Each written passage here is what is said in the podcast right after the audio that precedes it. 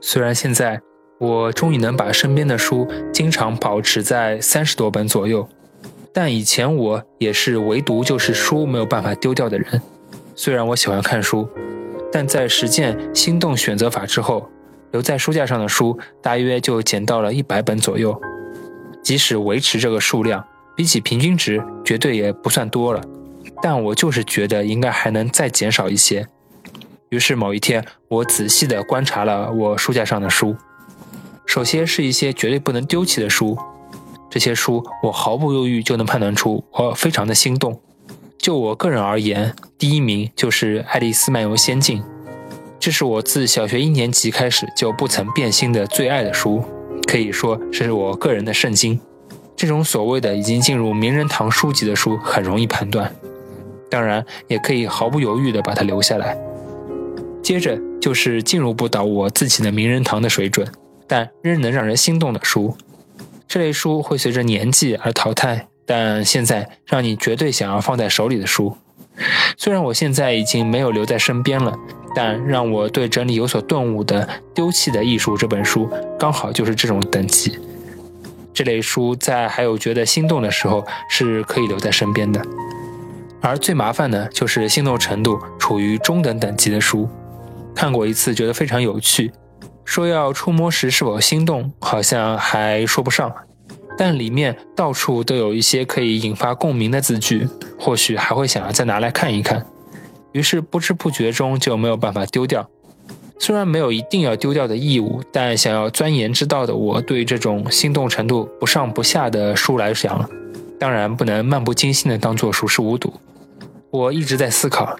难道这类书就没有毫不留恋的就放手的方法吗？于是我就展开了减少书籍体积整理法。与其说是想留下这本书的整体，还不如说只想留下部分的资讯或者让人惊艳的词句。所以当时我的想法就是，只要把需要的地方留下来，然后其他丢掉就可以了。于是我就把感到共鸣的词句和文章抄在了笔记本里，做成了一本原创笔记。当时我觉得。这样的做法持续下去，就会变成了一本只属于自己的精选名言集。往后在回顾时，可以摸索出自己的兴趣轨迹，或许还很有趣。心想这真是个好主意，随即就兴奋地打开自己喜欢的笔记，开始制作。先把自己特别有感触的地方划线，然后在笔记本上写下书名和内容。但刚一开始，我就开始有点觉得麻烦了，因为如果只是单个字句而好。但是抄文章真的是很花时间，而且想到后来还会再看，就觉得字一定要写得漂漂亮亮。一本书里面如果有十几个地方喜欢的文章，抄起来估计至少要三十分钟。